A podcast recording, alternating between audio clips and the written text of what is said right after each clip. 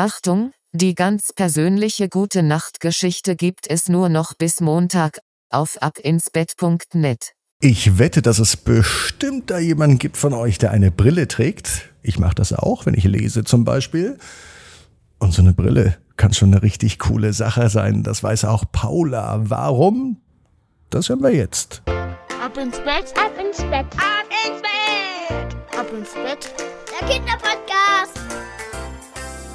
Hier ist euer Lieblingspodcast. Hier ist Ab ins Bett heute mit der 950. Gute Nacht Geschichte. Ich bin Marco und ich freue mich auf diesen Sonntagabend und vor allem auf diese Geschichte. Ihr auch? Na dann sorgen wir dafür, dass es ein guter Abend wird und beginnen mit dem Recken und Strecken. Nehmt die Arme und die Beine, die Hände und die Füße und reckt und streckt alles so weit weg vom Körper, wie es nur geht. Macht euch ganz, ganz lang, spannt jeden Muskel im Körper an. Und wenn ihr das gemacht habt, dann lasst euch doch ins Bett hinein plumpsen und sucht euch eine ganz bequeme Position. Und an diesem Sonntag bin ich mir sicher, findet ihr die bequemste Position, die es überhaupt bei euch im Bett gibt. Hier ist für euch die 950. Gute Nacht Geschichte für Sonntag, den 2. April. Paula und die magische Brille. Paula ist ein ganz normales Mädchen. Es ist ein ganz normaler Tag. Es kann sogar an diesem Sonntag sein. Paula ist acht Jahre alt. Sie liebt es draußen zu spielen und vor allem Abenteuer zu erleben. Heute ist sie im Wald unterwegs. Im Wald findet sie eine alte, ziemlich verstaubte Brille und sie beschließt, diese Brille mit nach Haus zu nehmen. Aber warum liegt überhaupt im Wald eine Brille? Warum schmeißt man die nicht in den Müll? Hat sie vielleicht jemand verloren? Paula setzt die Brille auf. Und dann passiert etwas Unglaubliches. Es verändert sich ihre Sicht auf die Welt. Plötzlich sieht alles viel bunter und lebendiger aus. Die Brille leuchtet in allen Farben des Regenbogens. Die Blumen funkeln wie Diamanten und die Vögel singen eine wunderschöne Melodie. Paula staunt und sie kann ihren Augen kaum trauen.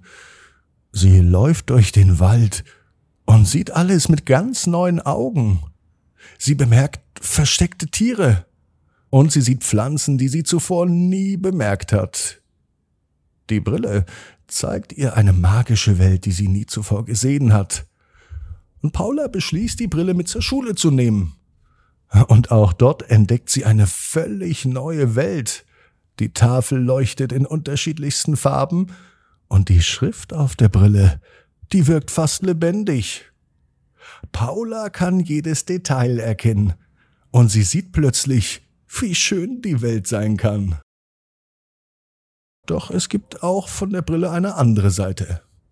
Als sie eine Mitschülerin betrachtet, sieht sie plötzlich, dass diese Mitschülerin Streit sucht. Da erschrickt Paula und sie setzt die Brille schnell wieder ab. Sie weiß, dass die Brille zwar wunderschön, aber auch auf der anderen Seite sehr komisch sein kann.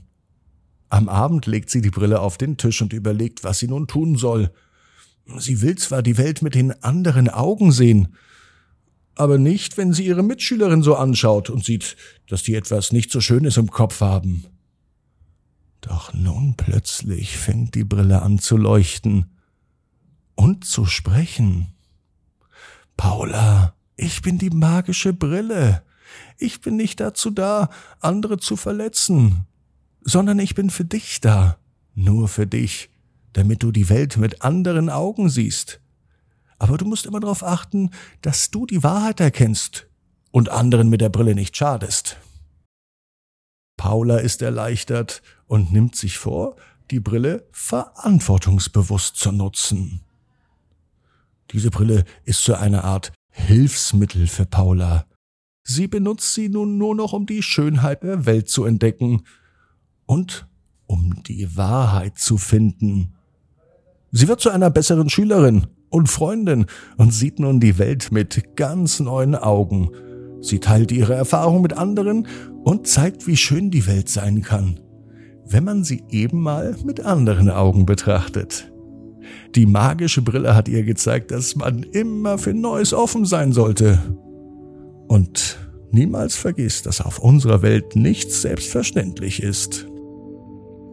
Paula weiß nun, genau wie du, jeder Traum kann in Erfüllung gehen, du musst nur ganz fest dran glauben. Und jetzt heißt's, ab ins Bett, träum was Schönes. Bis morgen, 18 Uhr. Ab ins Bett.net.